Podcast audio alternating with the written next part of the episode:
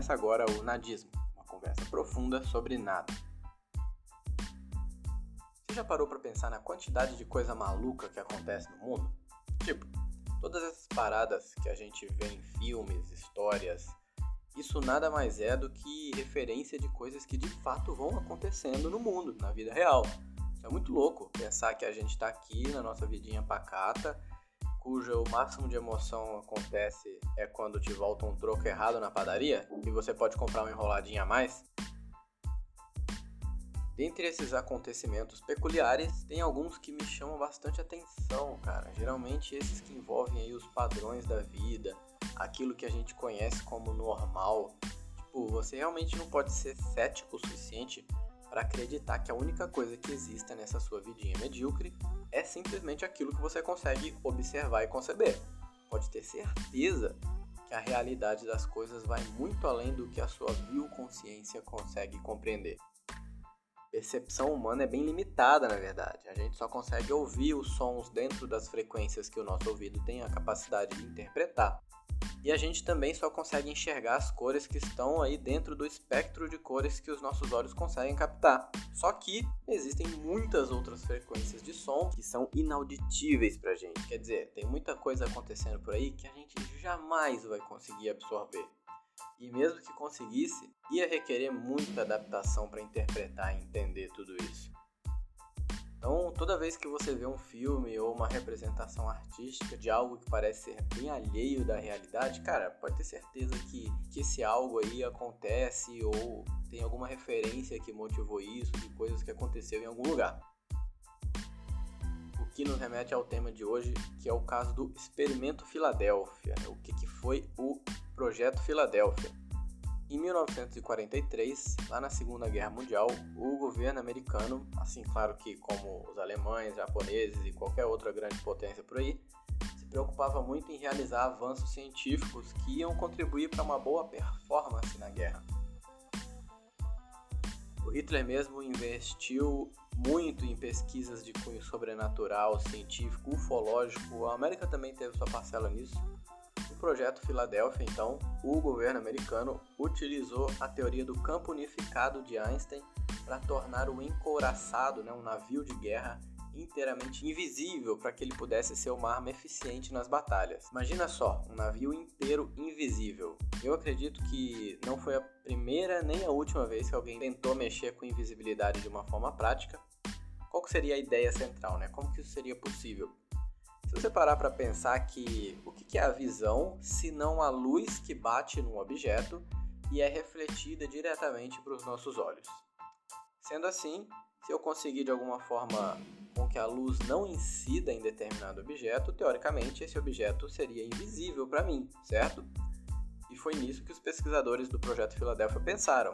Né? Também alguns nomes como Nikola Tesla, Franklin Rino e o próprio Albert Einstein estariam trabalhando nesse projeto até então secreto do governo americano. No que, que consistia o projeto? A ideia era utilizar algum aparato tecnológico que criaria um campo eletromagnético forte o suficiente para curvar a luz que normalmente incidiria sobre o navio, fazendo ela ficar invisível.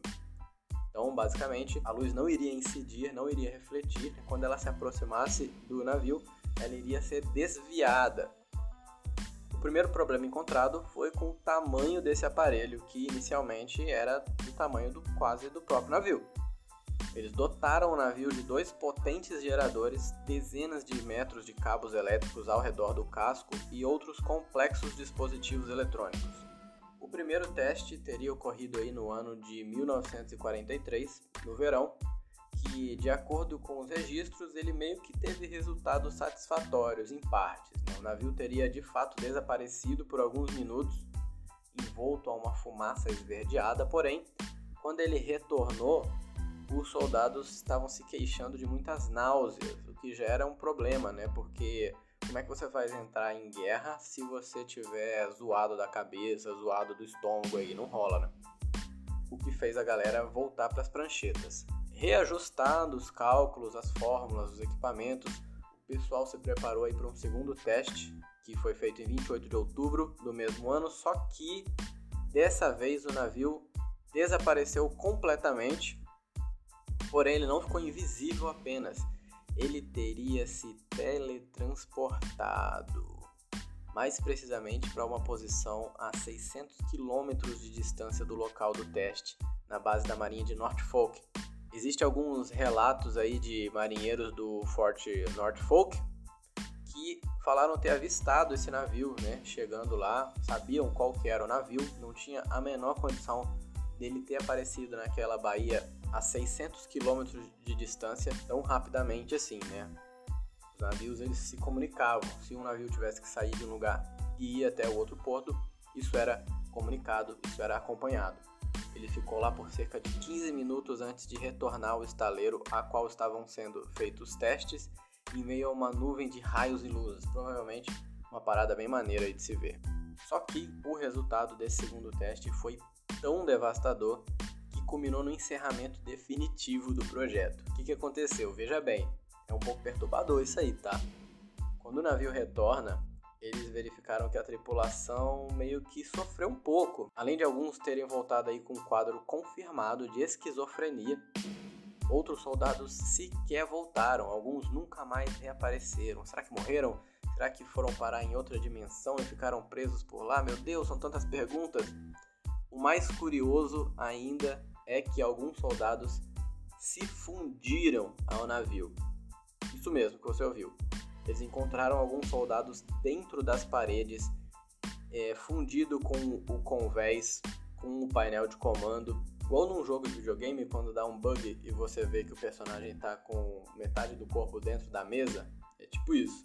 Imagina só você ter que falar lá pra esposa do maluco que o marido dela agora é parte humano, parte convés. Bizarro.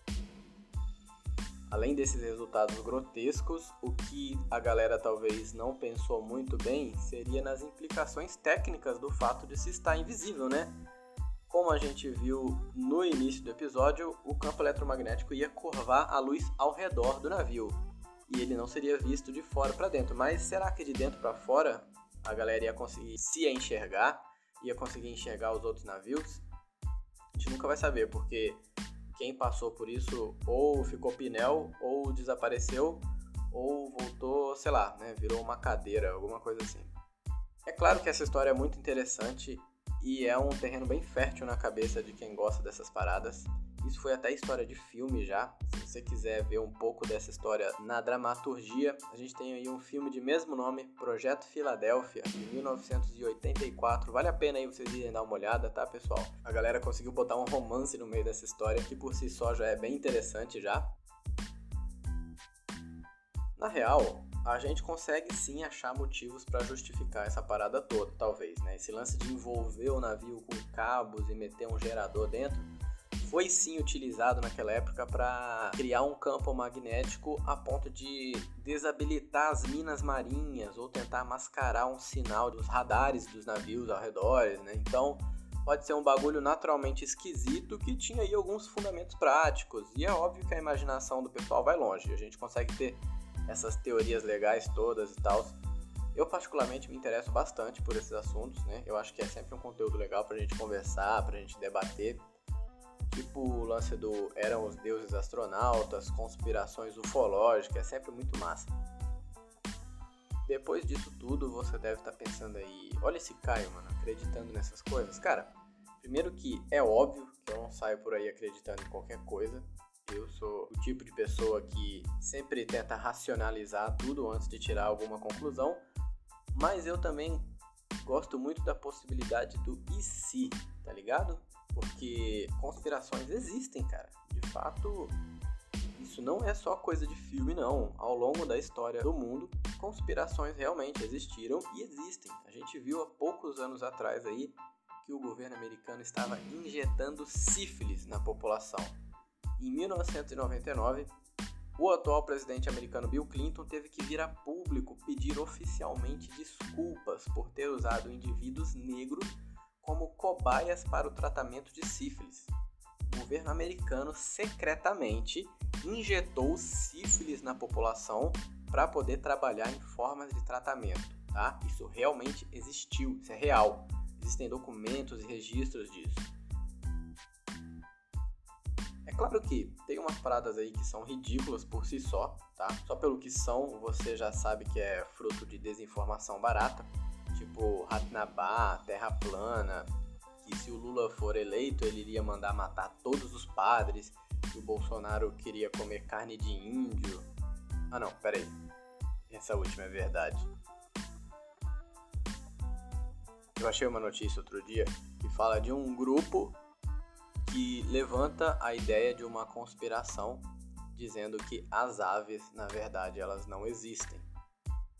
É isso mesmo que você ouviu, né? Eles afirmam que aves não existem, que todos os pássaros são, na verdade, drones super modernos e disfarçados do governo para poder monitorar a gente. O nome dessa teoria é Bird Aren't Real e ela tá ganhando peso, mano. Chegou até a ter uma passeata em Bridgeton, no Reino Unido, com alguns cartazes e manifestação apoiando a tese de que os pássaros, na verdade, não, não seriam reais.